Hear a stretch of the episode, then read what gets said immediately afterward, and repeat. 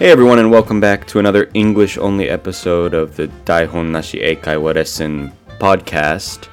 I'm Reilly. Uh, my Instagram is Reilly Sullivan XD, and Sota's Instagram is Eigono Sota.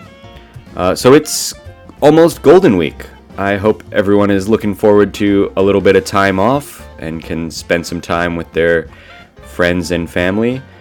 Um, I myself am going to go on a little bit of a trip um, to Osaka with some friends. Uh, maybe we'll see a concert or something like that. Definitely going to eat a lot of food that we can't get in Takamatsu very easily. Um, yeah, it should be a good time. Uh, I hope everyone else is gonna do something fun. Anyway, yeah. Um, so this will be the third and final installment of the Shimanami Kaido story. Uh, so without further ado, let's go.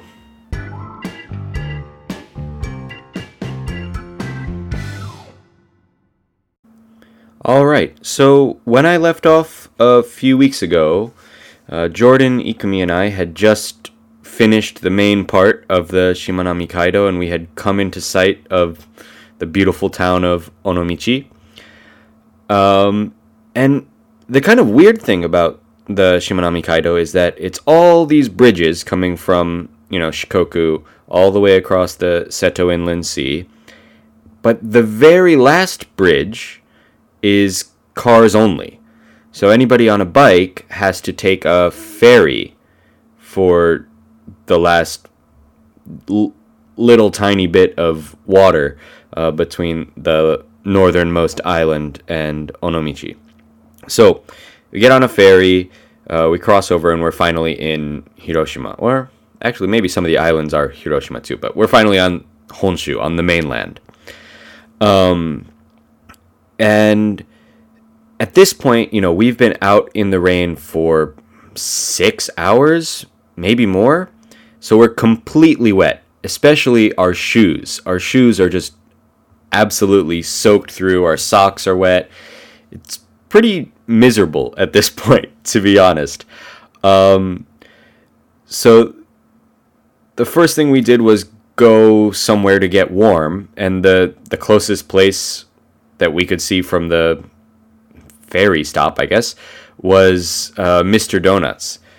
And yeah, to be honest, I don't usually love Mr. Donuts. I I think the donuts are kind of bland, not like not don't have a lot of flavor to them. Um, but on this day, when you know we're cold and wet, and we get a coffee and a donut, it was delicious and like really warmed us up and made us feel better. But after doing that, we realized, you know, our feet are still wet, our clothes are still wet, so we saw that there was a, a mall kind of near the, the station in the town. And in the mall, there was a Daiso. So we decided that we were going to go and buy some new socks and like sandals or something from Daiso. So we did that and we're walking around and like eh, the whole time we're kind of embarrassed to be inside anywhere because we're just so wet and like our shoes are like squeak not squeaking squelching like you know whenever you make a step with wet shoes they make like a sound kind of like i don't know almost like a sponge being squeezed or something like that. So we're kind of like trying to hurry to to get new socks and i think we all got like you know 100 yen sandals or something like that just something to walk around with that would be dry for the next few hours. Um and so we did that. We changed.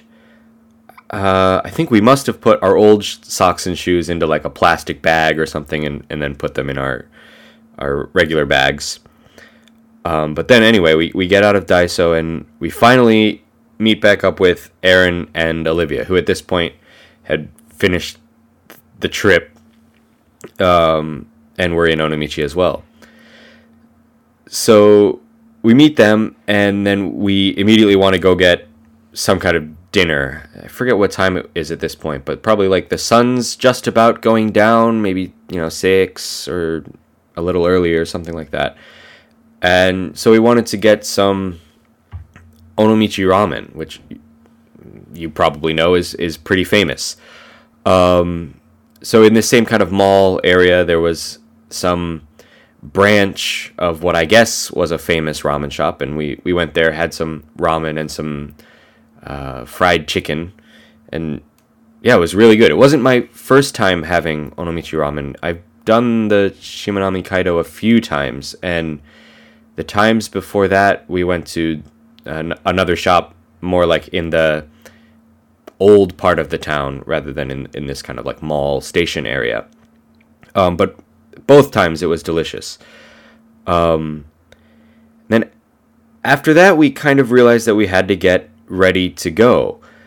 Uh, after eating the ramen, I mean. Um, and I knew that because from my previous few times doing the ride and being in Onomichi, I knew that Onomichi kind of goes to sleep almost as soon as the sun comes down. On previous trips, we had gotten in a little bit later, maybe like 7 or 7:30. Um, and on that trip, we were staying in a hotel in Onomichi or a like a hostel, I guess you could say. Um, so we dropped off our bags, dropped off our bikes at the hostel, and then went out to go get some dinner. At this point, it's maybe eight o'clock, which I think in most cities at eight o'clock there will be some. I mean, most restaurants will be open, right? Like most dinner goes at least until nine, if not ten or later, right? But in Onomichi, every restaurant we went to at eight o'clock was closed.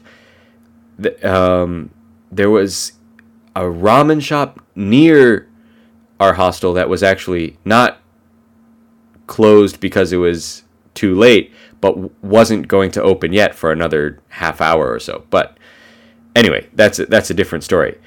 So uh, back to Aaron, Jordan, Olivia, and Ikumi's story is we're we're getting out of the ramen shop and we're thinking about going home. Uh, the rest of them had rented bikes, so they had to go um, return their bikes um, to the parking lot or where, wherever it was.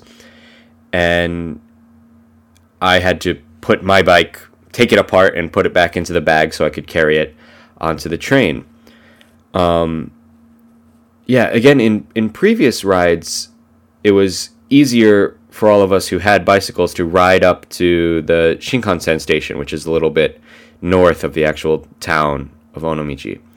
Um, but this time, because most of the other people had just returned their bikes, um, I just put mine in a bag and we took the local Onomichi train to, I want to say Fukuyama was the next Shinkansen stop. I don't remember, but anyway, we we got we got on the Shinkansen there and then took that to Okayama and then transferred to uh, the marine liner to go back to Takamatsu.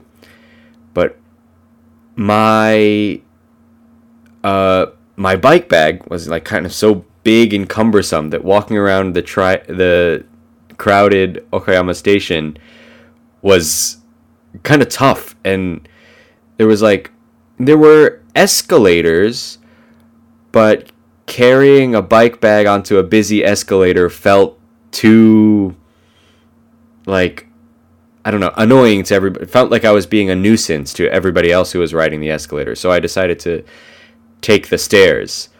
Um, and it just I don't know. I was really tired. So this this last little trip uh, down the stairs to the platform was like super tiring. So uh, I don't know. It stands out in my memory. Um, but yeah, anyway, we, we waited for the marine liner to go from Okayama back to Takamatsu, and the every time I ride the marine liner, it's super crowded. So I knew that was going to be the case, but even so, with with the big bike bag, there's not really a good place to put it if you sit in a regular seat. So, you know, I sat in the the kind of middle four seats by the doors and tried to put my bike as much as possible underneath the seat so it would be out of the way. Um, you know, I think it was still definitely in the way of some people, but it was the best I could do. Um, but yeah, nobody seemed to get angry at least. So I don't know. That's good. So we we took the train back. It's about an hour or so. Um, I'm sure we all fell asleep on the train. Um, but when we got back to Takamatsu, we got off. Um, and it wasn't raining anymore. It was weird. Like uh, this entire last almost 24 hours, it had been raining. And as soon as we get back to Takamatsu, it was a nice clear night, good weather. Um, and so I put my bike back together, said goodbye to everybody else, and rode home. And immediately went to sleep and got a very good night's rest. Um, and yeah, that's the whole story of my Shimanami Kaido trip. Thanks for listening, and I'll see you next time. Bye.